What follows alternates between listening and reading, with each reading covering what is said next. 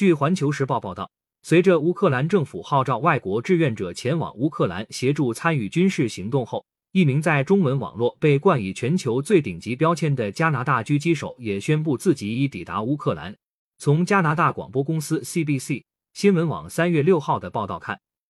这个狙击手的履历显得既传奇也有一点奇怪。从已知的战绩看，这位狙击手曾服役于由法裔加拿大人组成加拿大皇家第二十二军团，随后进入加拿大特种部队第二联合特遣部队赴中东执行任务。报道称，他曾在三千四百五十米外用狙击步枪射杀了一名极端组织成员。从有记载的远射行动数据看，这一战绩在距离上刷新了狙击作战的世界纪录，也让不少人因此称他为全球最顶级狙击手。而奇怪之处在于。关于这位狙击手的所有报道，以个人隐私和安全的原因拒绝给出他的全名，改为以瓦利这个他在中东战场服役的化名称呼他。但与此同时，这位狙击手的真容又频频出现在视频和照片中，让这些媒体隐藏其实名的做法显得有些多余。另外，这些媒体没有给出关于瓦利抵达乌克兰的时间，目前的说法是他最迟在三月六号前已经到了乌克兰境内。而三月十号，包括英国《每日邮报》在内的媒体则给出了更多他的个人信息和在乌克兰的情况。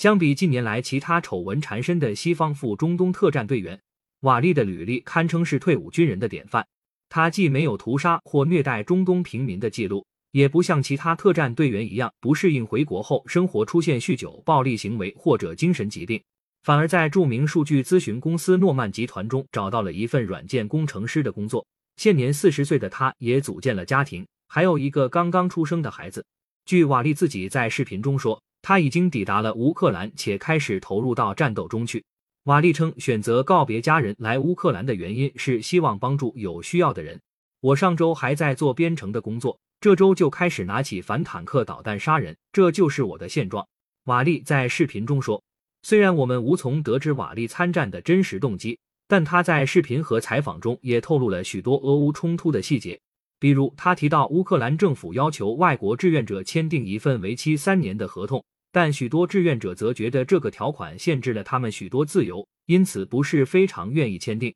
而从乌克兰方的角度，如果没有正式的合同，他们又认为这对自己掌控部队发放补助和福利都带来了极大的困难。另外，俄方曾宣布，协助乌克兰的外国志愿者在被俘后会面临俄罗斯的刑事诉讼。